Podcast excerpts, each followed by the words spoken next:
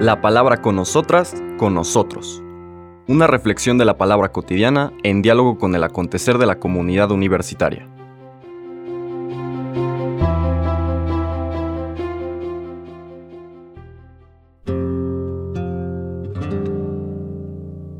Hola, buenos días.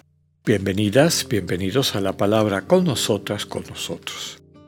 Hoy miércoles 6 de diciembre, las lecturas nos regresan al Evangelio de Mateo, pero antes de adentrarnos al Evangelio, pues quisiera recordar que hoy es el día de San Nicolás, San Nicolás que fue un obispo de la zona de lo que ahora es Asia Menor, muy querido en particular por los pueblos del centro de Europa y hacia Europa Oriental, pero en particular los pueblos de Europa Oriental. En la tradición ucraniana, por ejemplo, el día de hoy es un día muy importante. Es el día en que se reparten los regalos. Recordando a este obispo San Nicolás, fue obispo de Mira, en Asia Menor, pero como después sus restos se llevaron a Bari, en Italia, muchas gentes le dice Nicolás de Bari, pero pues él durante su vida nunca estuvo ahí, fue obispo de Mira. Y se le conocía porque todos sus, recursos se los gastaba en ayudar a la gente necesitada. Siempre vivió pobre porque lo que entraba salía, salía de las arcas de su diócesis en ayudar a las personas más necesitadas. Y por eso, recordando a ese obispo y a su generosidad, que es imagen clara de la generosidad del Dios vivo, era él transparentaba ese misterio del Dios vivo, pues las comunidades cristianas en este día, recordándolo a él, se intercambian regalos. Qué triste que con el tiempo San Nicolás y lo que eso significaba eh, de este hombre generoso, de una vida en austeridad solidaria y cariño por las gentes, en particular las más necesitadas, pues fue transformada en ese referente de mercadotecnia de Santa Claus. San Nicolás, Sant Niklaus en alemán, lo terminaron de pervertir y de adulterar en el gordito este, le consiguieron esposa y le consiguieron enanitos que trabajaban para él en toda esta este pues desvirtuar el sentido cristiano de lo que esa fiesta significa.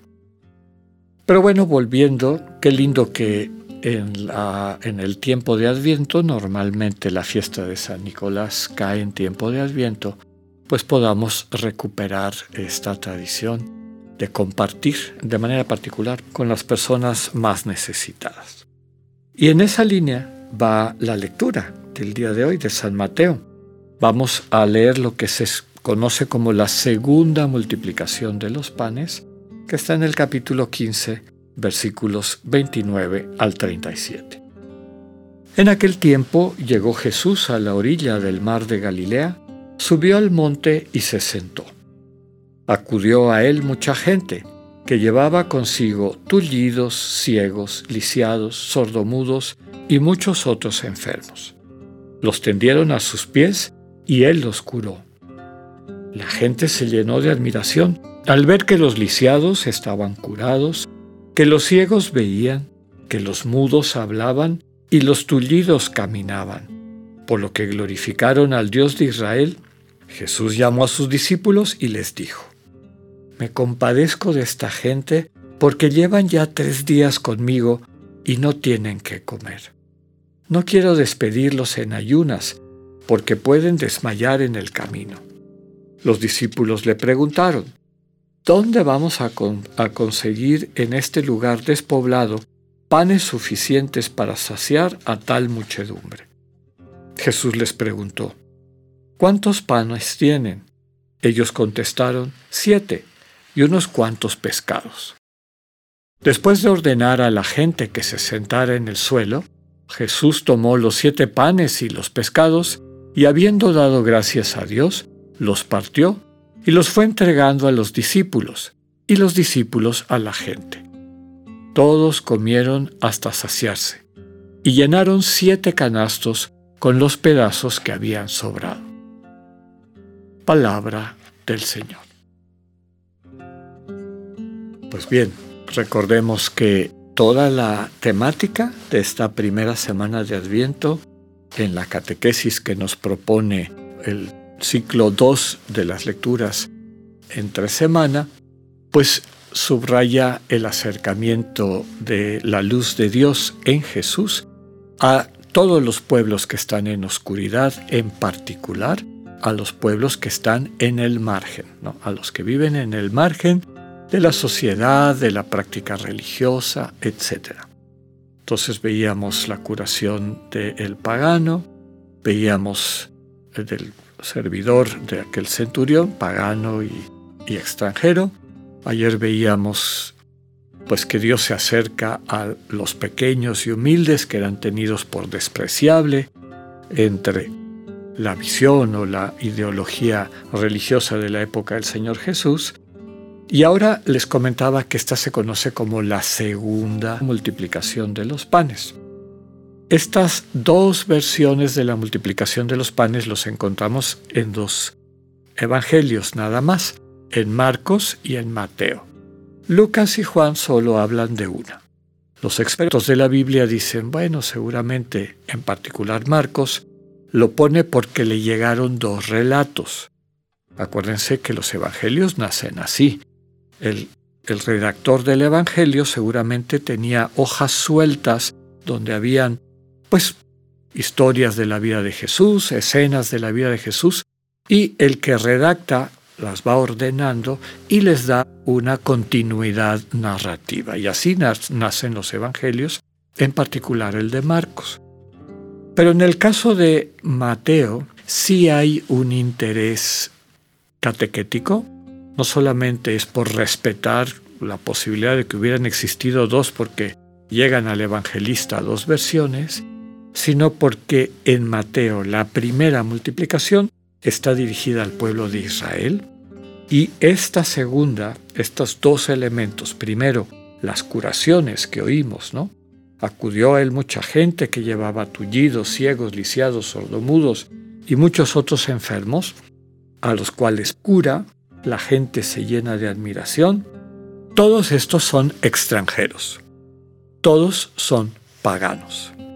Igual a los que están llevando sus enfermos y demás, que están en ese lugar despoblado con Jesús, le dice a sus discípulos, hay que darle de comer a toda esta gente.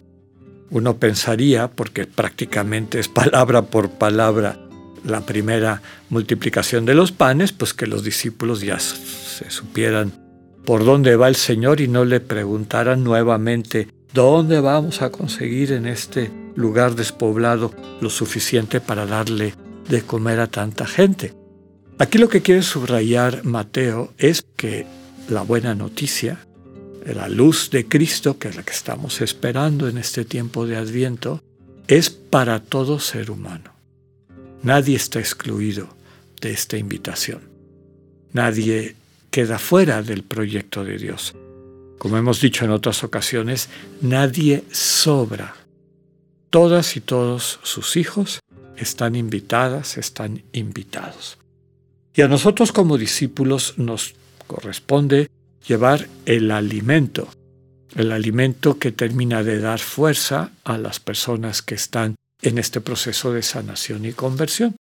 Personas que no pertenecen en este relato al pueblo de Israel, pero que aplicado a nuestra vida cotidiana, que a lo mejor no son devotos, no son parte de nuestra iglesia, no son personas observantes, pero a quienes estamos enviadas y enviados. Básicamente a alimentarles. ¿Alimentarles con qué? Con los panes y peces que tenemos. Ya hemos dicho en otras reflexiones que esto hace referencia a los dones y talentos que tienes. ¿Qué dones y talentos te ha dado Dios? Bueno, haz tu inventario, cuáles son tus cinco panes y dos pescados, y gástatelos alimentando a la gente. No se te olvide que el relato nos dice que el que da las instrucciones es el Señor Jesús. Por eso todos los días acudimos a estar en silencio ante el Señor con la misma pregunta. ¿cómo quieres, Señor, que amemos juntos hoy? Y el Señor te va a decir qué es lo que tienes que hacer, cómo alimentar a su pueblo a través de los dones que Él te ha confiado. Que así sea, que tengan un buen día, Dios con ustedes.